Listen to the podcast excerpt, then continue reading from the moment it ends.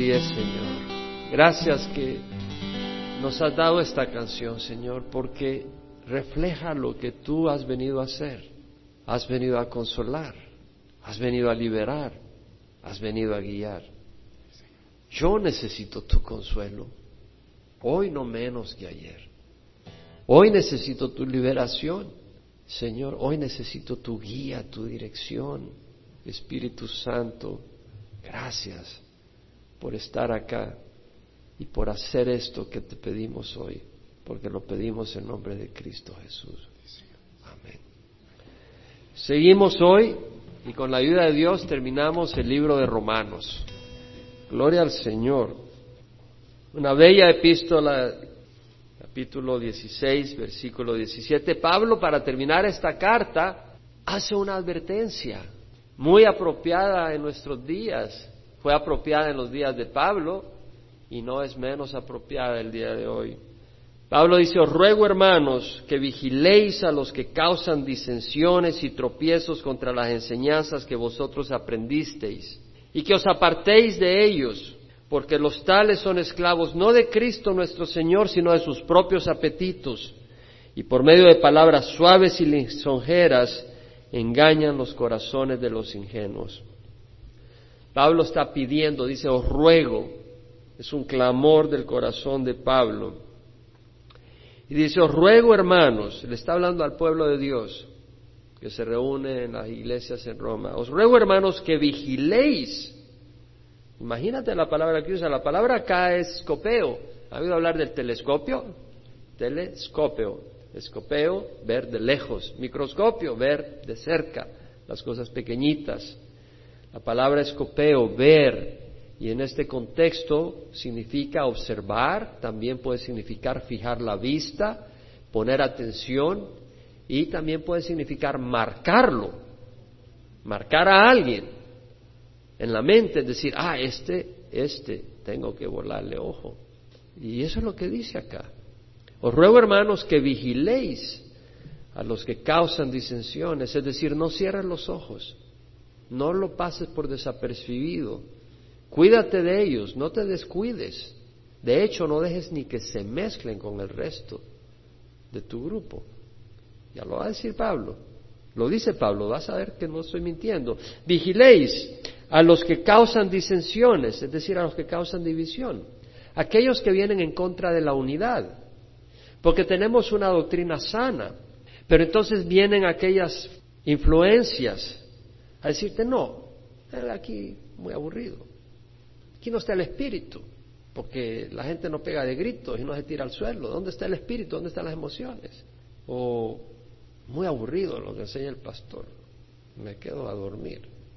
Y empiezan a sembrar su semilla y te empiezan a desanimar. Y dice no solo disensiones, que quiere decir separación, te empiezas a apartar, sino tropiezos.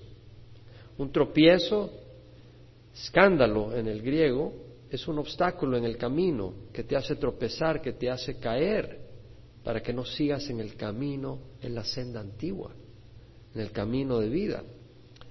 Pablo dice, os ruego hermanos que vigiléis a los que causan disensiones y tropiezos contra las enseñanzas que vosotros aprendisteis.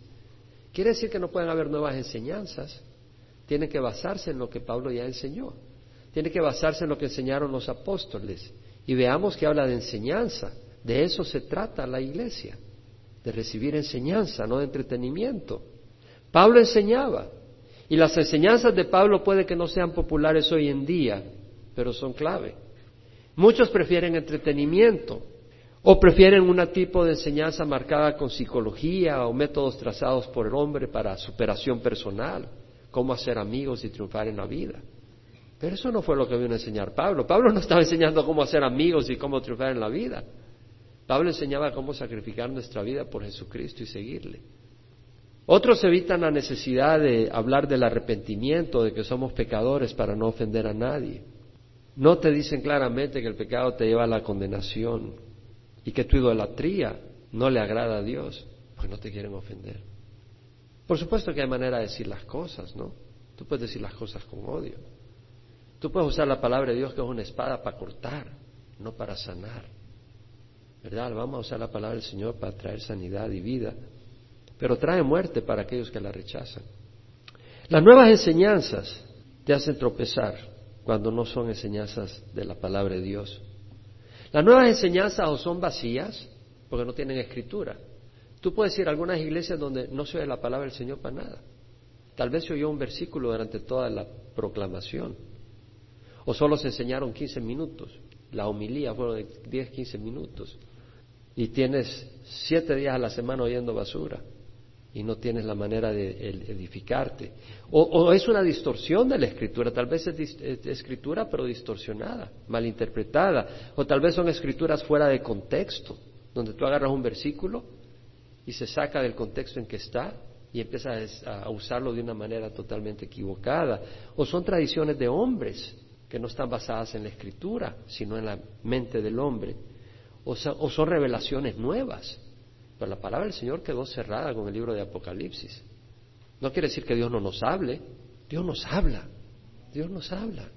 Pero no a través de doctrina nueva ni otra palabra fuera de la palabra de Dios. Hay muchos ejemplos de palabras que son contra las enseñanzas que aprendieron los seguidores de Cristo a través de Pablo, a Jesús a través de María. ¿Cuándo dijo Pablo eso? Búscalo. Orar por los muertos. ¿Cuál de los apóstoles enseñó eso? ¿Sacrificio de la misa? Jesús en la cruz dijo, consumado es.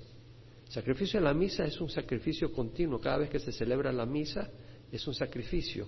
Por eso el pan se convierte supuestamente en carne y el vino en sangre, porque supuestamente se vuelve a sacrificar a Jesucristo. Entonces, ¿qué de sus palabras consumado es? Y otros que dicen que si no se hablan en lenguas no tienes el Espíritu Santo. ¿Cuándo Pablo dijo eso? O que si Dios existe en una sola persona, no en tres. Que Jesús es el mismo Padre, el mismo Espíritu Santo, que no son tres personas, una sola. No, son tres personas. Es un solo Dios, pero son tres personas. El Padre dijo, este es mi hijo amado en quien me complazco. Cuando Jesús se bautizaba y el Espíritu descendió en forma de paloma, eran tres personas. Jesús no la estaba haciendo de ventríloco, algunos enseñan que los cristianos tienen demonios y que hay que expulsarles los demonios. ¿Cuándo enseñó Pablo eso? O que Jesús es el primer ángel creado por Dios, como enseñan los testigos de Jehová. ¿Cuándo enseñó Pablo eso? Mira lo que dice Pablo. Os ruego, hermanos, que vigiléis a los que causan disensiones y tropiezos contra las enseñanzas que vosotros aprendisteis y que os apartéis de ellos. Lo que está diciendo Pablo es que si alguien viene y trae esta enseñanza, tú les con amor les muestras el error, pero si ellos quieren introducir esas enseñanzas, no tengas comunión con ellos, dice Pablo. Así de claro. Mira segunda de Juan, 1, 5 al 11. Mira lo que dice el apóstol. Ahora te ruego, Señora, como, no como escribiéndote un nuevo mandamiento, sino que hemos tenido desde el principio que nos amemos unos a otros. Juan está diciendo, hay un mandamiento que es amarnos unos a otros. Y este es el amor que andemos conforme a sus mandamientos. Esto es clave, porque recuerdo yo cuando recién vine al Señor y estaba en Centroamérica compartiendo con alguien, de la tradición me decía, bueno, lo más importante es el amor. Yo le decía, sí, el amor es importante, pero un amor que rechaza la luz no es un amor basado en el amor de Dios. Y acá Juan lo dice.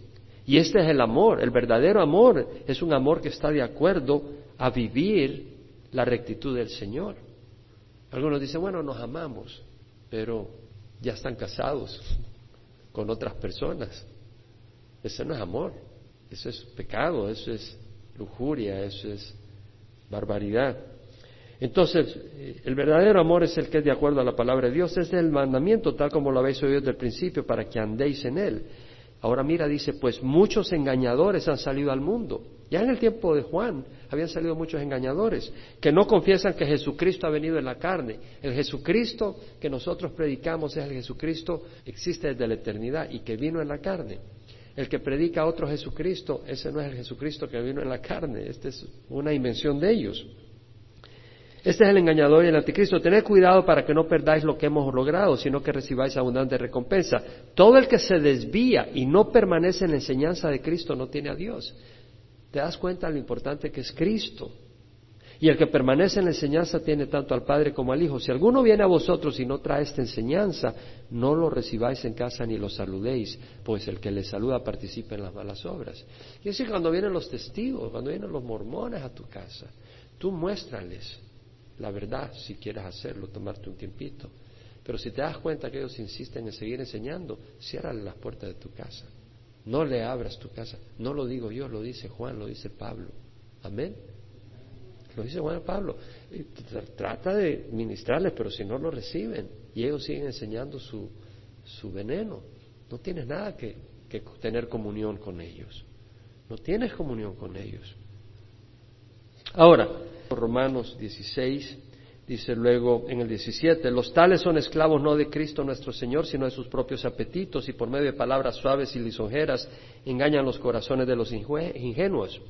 Son esclavos no de Cristo nuestro Señor, sino de sus propios apetitos. Es decir, las personas que enseñan tienen que ser esclavos de Jesucristo. Tenemos que tener un, maestro, un, un amo, y ese debe ser Jesucristo. Pero dice, estos que traen otras enseñanzas y traen divisiones, ellos son esclavos, pero no de Jesús. En Hechos, Pablo advierte a la iglesia de Éfeso, a los ancianos, entre vosotros se levantarán, dice algunos, hablando cosas perversas para arrastrar a los discípulos tras ellos. O sea, de que hay personas que traen sus enseñanzas porque quieren tener gente que los siga. Y Pablo lo dice en Hechos 20:30. En 2 Corintios 2:17, Pablo dice, no somos como muchos que comercian con la palabra de Dios, sino que con toda sinceridad, con sinceridad como de parte de Dios y delante de Dios os hablamos en Cristo. O sea, os hablamos en Cristo, ni siquiera dice os hablamos de Cristo, os hablamos estando en Cristo, en Cristo, viviendo a Cristo, viviendo y experimentando a Cristo, os hablamos su palabra. Entonces vemos que Pablo dice, no somos como muchos que comercian con la palabra de Dios. ¿Quién puede decir que cuando enciende la televisión ha visto a muchos que comercian con la palabra de Dios? Pablo dice, no somos como muchos, y, por eso muchos no vienen a la iglesia. Hay muchos que no vendrían a nuestra congregación porque dicen, ¿esto de los que te sacan el dinero? No somos como muchos que comercian con la palabra de Dios, sino que con sinceridad. Había un versículo que me memoricé de 1 Corintios hace un par de días porque me tocó mucho el corazón y lo convertí en una oración personal y es primera, 2 Corintios 1.17, 1.12, se lo voy a leer nomás. Nuestra satisfacción, dice Pablo, es esta, el testimonio de nuestra conciencia, que en la santidad y en la sinceridad que viene de Dios, no en sabiduría carnal, sino en la gracia de Dios, nos hemos conducido en el mundo y especialmente hacia vosotros.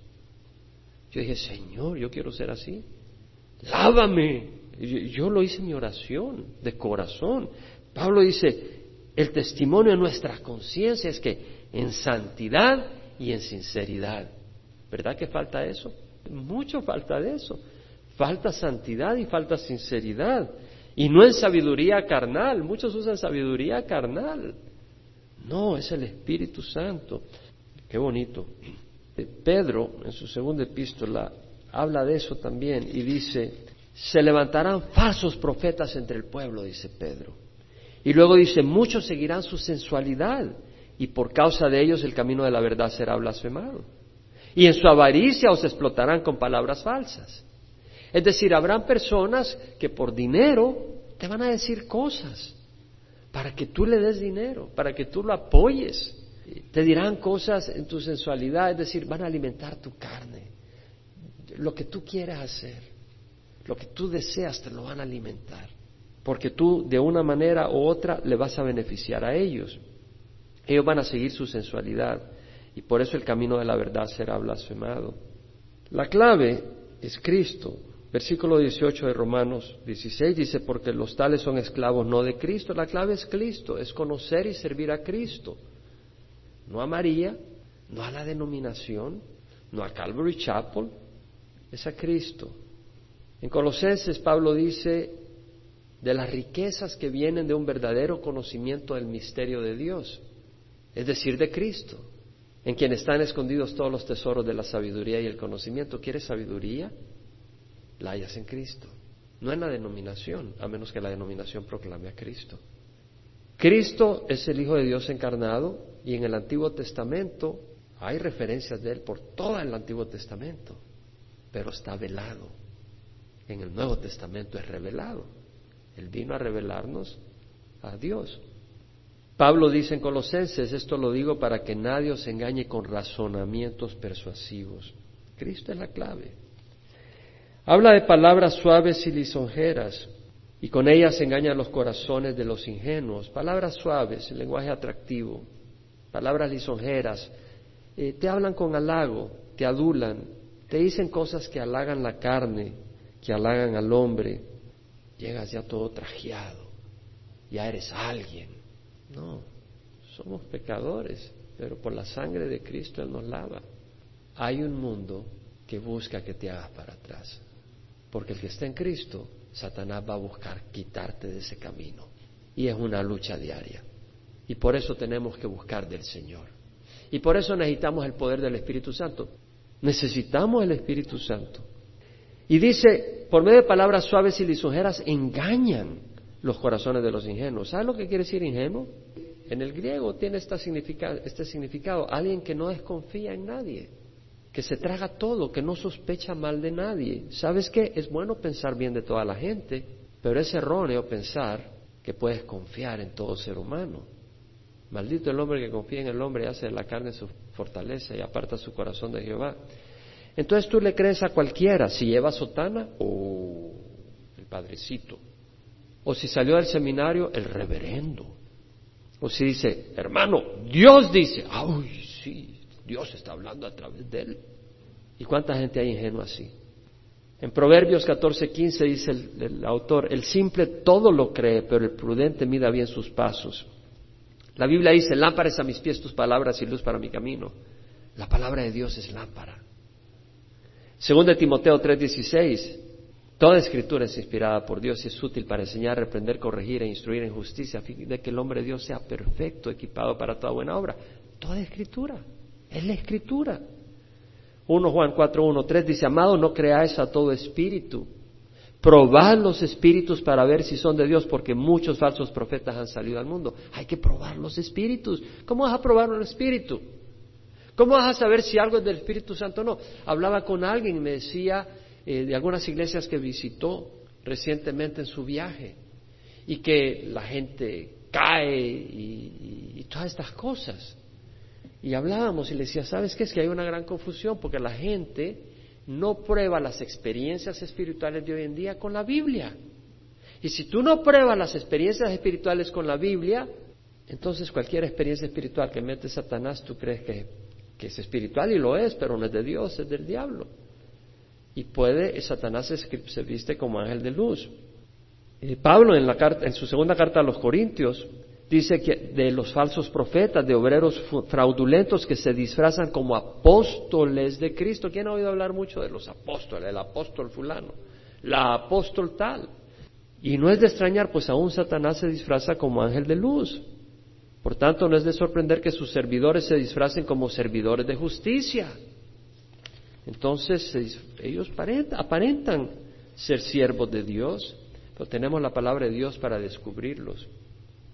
Versículo 19, porque la noticia de vuestra obediencia se ha extendido a todos, por tanto me regocijo por vosotros, pero quiero que seáis sabio para lo bueno e inocentes para lo malo. La noticia de vuestra obediencia, la iglesia en Roma era una iglesia obediente a la palabra de Dios. Yo recuerdo una hermanita de nuestra congregación, cuando recibió al Señor, y nos reuníamos con alguna frecuencia porque tenía una cantidad de preguntas.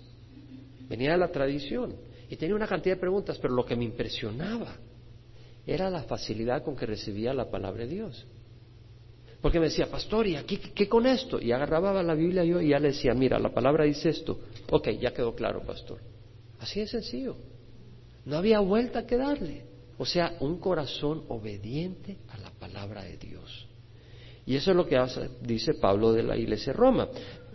La iglesia de Roma no está hablando la iglesia tradicional, sino la iglesia que se congregaba en Roma. Amén. No me hace la diferencia. Vuestra obediencia se ha extendido a todos, por tanto me regocijo por vosotros, pero quiero que seáis sabios para lo bueno e inocentes para lo malo. Pablo está diciendo, los quiero advertir, porque es bueno ser inocente, pero inocente en cuanto al pecado. O sea, que cuando hagan bromas inmorales ni las entiendas porque tú no tienes la mente toda torcida. ¿Sabes de lo que estoy hablando, verdad? Cuando uno es niño, uno ingenuo, pueden decir unas bromas todas de doble sentido y uno ¿y por qué se ríen? Uno no sabe. Y Pablo dice, en ese sentido quiero que seas inocente, pero quiero que seas sabio para lo bueno. Sé inocente en cuanto a, cosas de doctrinas raras, nuevas, no, tengas que ver nada con eso, digas, ¿y eso qué, qué, está diciendo eso? Eso no me alimenta, eso no tengo nada que ver, eso no tiene que ver conmigo. Y luego dice Pablo, y el Dios de pasos aplastará pronto a Satanás debajo de vuestros pies. El Dios de paz aplastará pronto a Satanás debajo de vuestros pies. ¿Por qué menciona aquí esto Pablo? Porque ha hablado de aquellos que están tratando disensión, aquellos que están tratando división, aquellos que están tratando, trayendo piedra de tropiezo que hace que uno se salga del camino. ¿De dónde nace todo eso? nace de Satanás. La palabra Satán es oponente, Él es nuestro oponente. Y un día Dios va a aplastar a Satanás debajo de nuestros pies. Y gloria al Señor por ese día que viene. Ahora, Pablo dice el Dios de paz. Ya en el Romanos 15:33 ha hablado del Dios de paz. Dios es un Dios de paz. Y muchas veces nosotros no experimentamos esa paz, pero el Señor nos dice cuál es la clave. Siempre venir a Él. Venid a mí todos los que estáis cansados y cargados y yo os haré descansar. Tomad mi yugo sobre vosotros y aprended de mí que soy manso y humilde de corazón. Y hallaréis descanso para vuestras almas, porque mi yugo es fácil y mi carga es ligera. Entonces, el tomar el yugo del Señor es el tomar su voluntad, el aceptar su voluntad. Y entonces vamos a tener paz. Muchas veces estamos luchando contra la voluntad del Señor, no tenemos paz. Queremos resolver las cosas con nuestras manos, no tenemos paz. Queremos ver las cosas en nuestro tiempo. Leíamos el miércoles, someteos bajo la poderosa mano de Dios y Él os exaltará a su debido tiempo. A veces queremos hacer las cosas en nuestro tiempo y por eso no tenemos paz, porque queremos hacer las cosas, nosotros queremos controlar nuestra vida. Pronto aplastará a Satanás debajo de vuestros pies. Satanás es el enemigo fuerte, pero fue inutilizado en la cruz. Jesucristo en la cruz utilizó el poder de Satanás. Si estamos identificados con Cristo, Satanás no nos puede hacer nada. Jesús dijo, el ladrón solo viene para robar, matar y destruir. En Halloween no presentan a ese ladrón que viene para robar, matar y destruir. Viene a destruir hogares, viene a robar gozo. ¿Quién puede decir amén a esa realidad? Viene a, destruir vidas con drogas, viene a traer inmoralidad, viene a traer codicia, viene a traer división, viene a aplastar. Ese no es el muñequito rojito con cola, con un tenedor ahí largo y con cachitos. Y la gente se viste de eso el 31 de octubre y visten a sus hijos con eso como que chiste. No puede ser chiste. Si alguien ha asesinado a tu hermano, tú te pondrías la máscara de él y agarrarías una pistola semejante a la que usó para matar a tu hermano y un día celebrarías en forma de chiste a esa persona? ¿Tú harías eso? No, eso es lo que hace el mundo. El 31 de octubre se visten de demonios, se visten del diablo, se visten de brujas, se visten de brujos. ¿No te parece que es una estupidez, por decir lo mínimo? Lo que muestra es que el mundo está bajo el poder de Satanás. Si tuviéramos un poco de sentido común, no haríamos nada de eso. Versículo 21, Timoteo, mi colaborador, os saluda, y también Lucio, Jasón y Sosípater, mis parientes. Timoteo, mi colaborador. Timoteo es hijo de una mujer judía y de un padre griego que Pablo encontró en Listra y en su segundo viaje misionero lo tomó consigo como su acompañante. Y Pablo lo llama mi colaborador, su nergos, un compañero de trabajo alguien que trabaja a la par de uno. Qué privilegio que Pablo le haya llamado a Timoteo mi colaborador. Imagínate que Pablo te llame a ti mi colaborador, pero también se me hace que le sacó el jugo al, Timoteo, porque Pablo andaba de arriba abajo. Pablo andaba de arriba abajo, era un privilegio, pues le costó su vida a Timoteo. Y luego dice Lucio, Jasón y Sosípater, mis parientes, la palabra mi pariente, bueno, La palabra mis parientes, ya lo mencionamos la vez pasada, puede significar pariente de sangre o puede significar un compatriota. Probablemente aquí quiere referirse a que eran compatriotas judíos. Lucio, bueno, hay un cierto Lucio de Sirene mencionado en Hechos 13.1, cuando Lucas narra donde está reunida la iglesia en Antioquía y donde habían profetas y maestros. Luego Jasón es mencionado también en el libro de Hechos, haciendo referencia a un Jasón que hospedó a Pablo en Tesalónica en su segundo viaje misionero. Y Sosípater es mencionado, un tal Sópater de Berea, que acompañó a Pablo desde Grecia en este tercer viaje misionero cuando iba de regreso a Jerusalén. Bueno, Lucio estaba en Antioquía y aquí lo vemos estando en Corinto, porque Pablo escribe la carta de Pablo a los romanos en Corinto. Jasón estaba en Tesalónica, que está al norte, en la provincia de Macedonia, y aquí lo vemos con Pablo en Corinto. Y Sosípater, que estaba en Berea, que es a la parte de Tesalónica, en Macedonia, está al sur. Entonces lo que vemos es que estos siervos eran móviles, andaban de arriba abajo para la obra del Señor. Su hogar no era este mundo. Estamos llamados a servir al Señor. Versículo 22, yo tercio que escribo esta carta os saludo en el Señor. Bueno, ¿quién escribió esta carta? Bueno, esta carta es de Pablo. Pablo la redactó, Pablo la dijo, Pablo la dictó. Pero quien la escribió manualmente fue tercio. A lo largo de toda la escritura te das cuenta que es Pablo el que la escribió. Pero en un momento determinado Pablo le dice, bueno, saluda. Dice, yo tercio, te saludo. Os saludo en el Señor. Y Gallo, hospedador mío y de toda la iglesia, era el que estaba hospedando a Pablo. Imagínate que se hospede Pablo en tu casa. Se apaga la televisión, que aquí está Pablo. Apaga la radio. No digas malas palabras.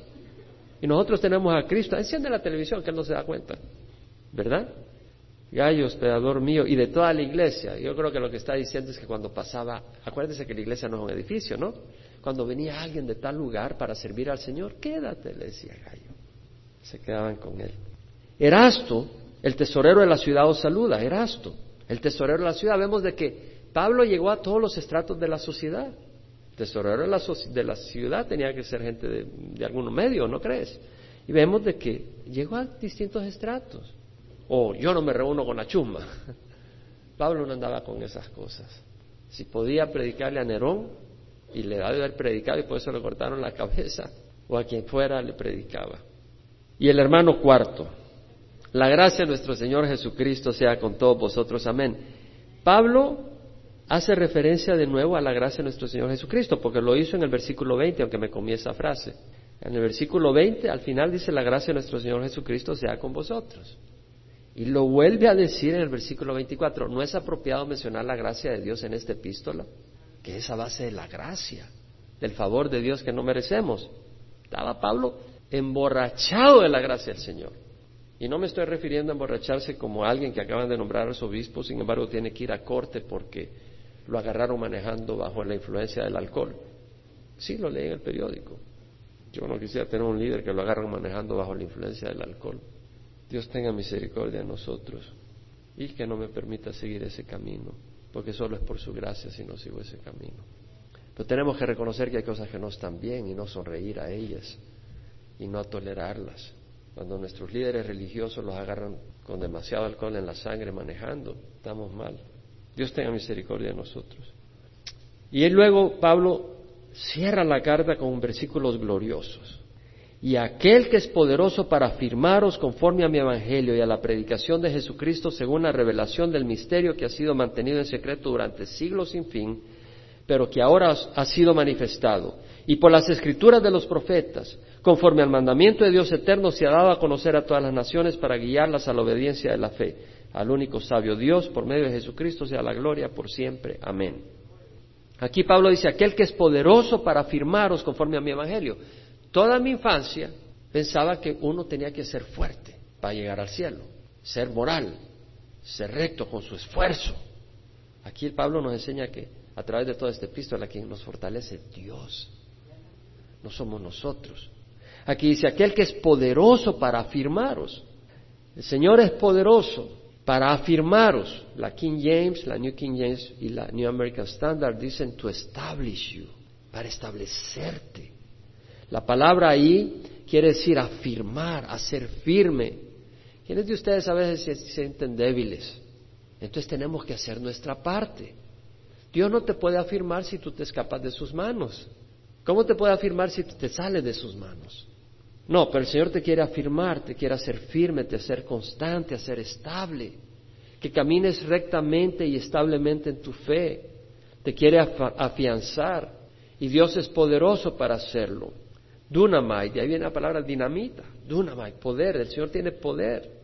En otra parte de la carta a Corintios, Pablo dice, mas por obra suya está vosotros en Cristo Jesús, por obra suya, es por obra de Él.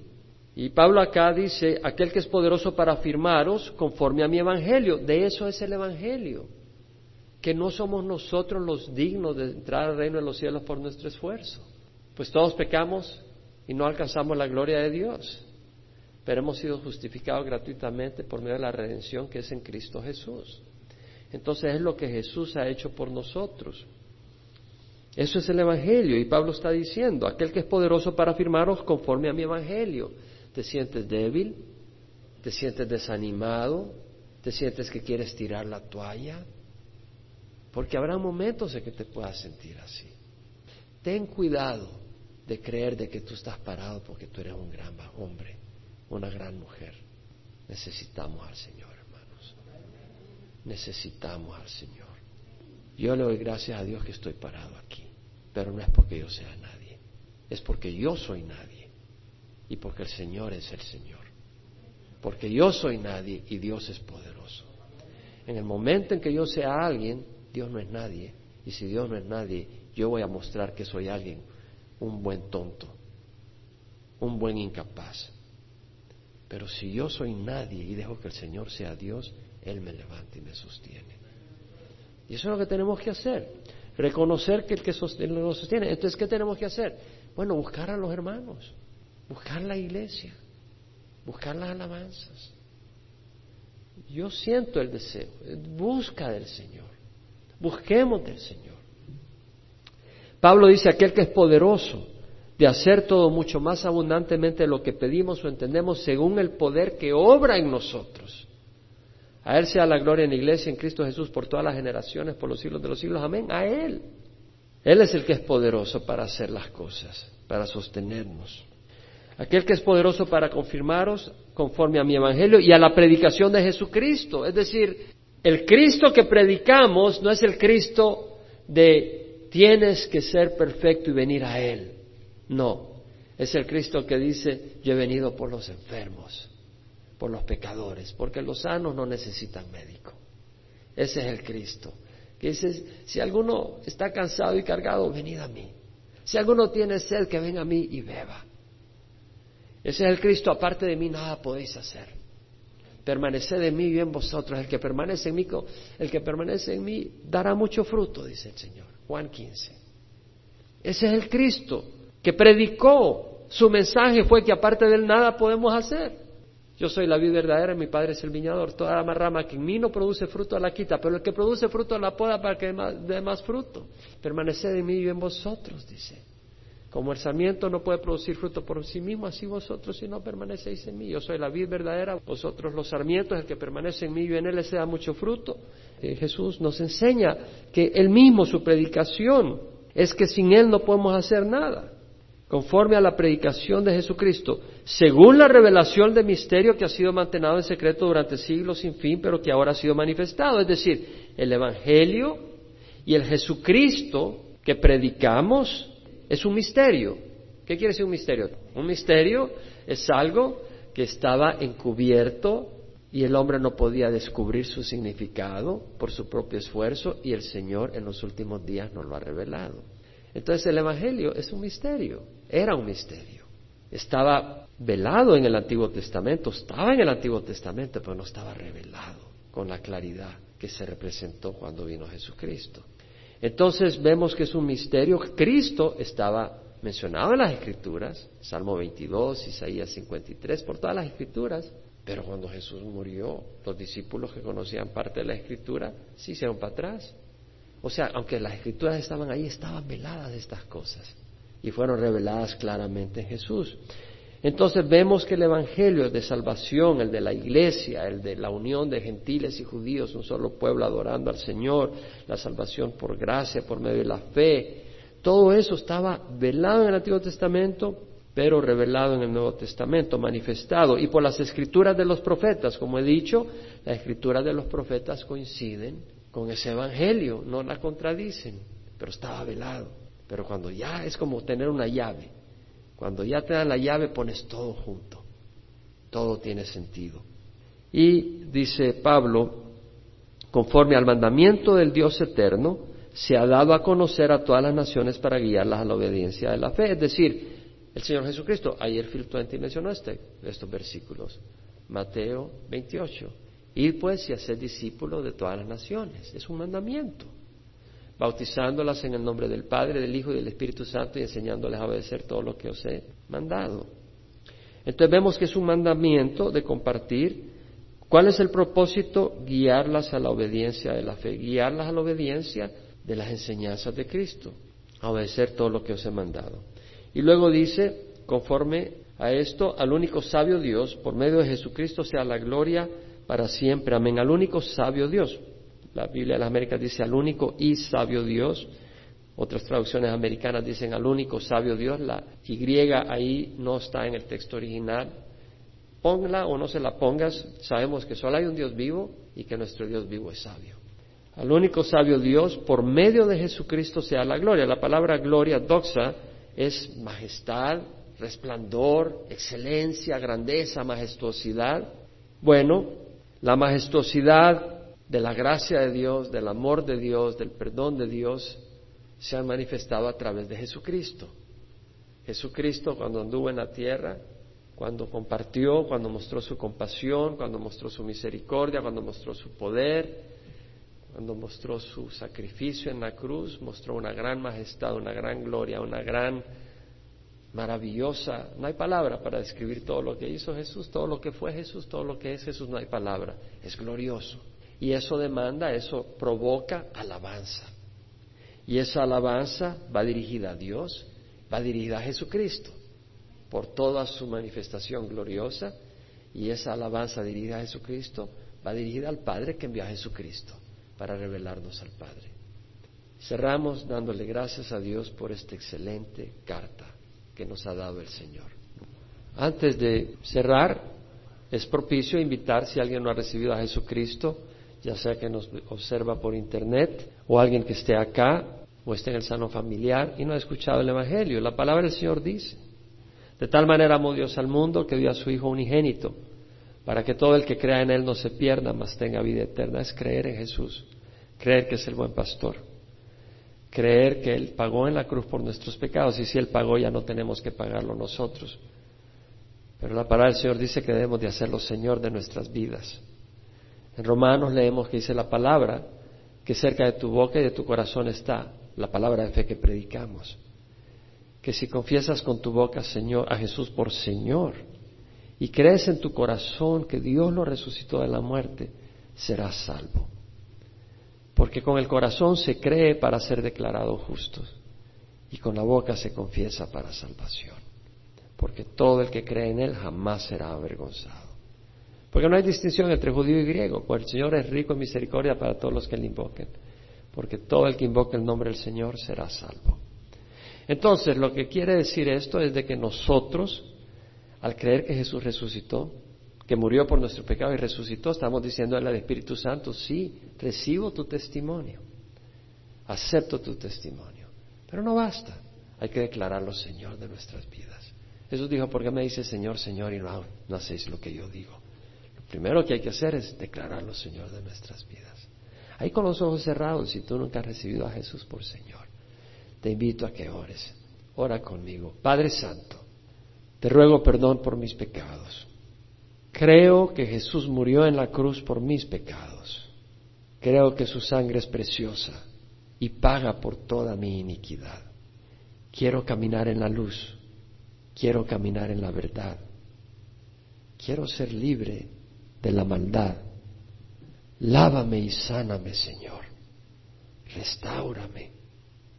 Quiero caminar contigo. Te declaro, Señor mío. Dame tu Espíritu Santo para obedecerte, para conocer tu gran amor, para entender lo mucho que me amas y para nunca apartarme de ti, hacer lo bueno y rechazar lo malo. Te lo ruego en nombre de Cristo Jesús. Amén. Si has hecho esta oración, el Señor ha entrado en tu corazón.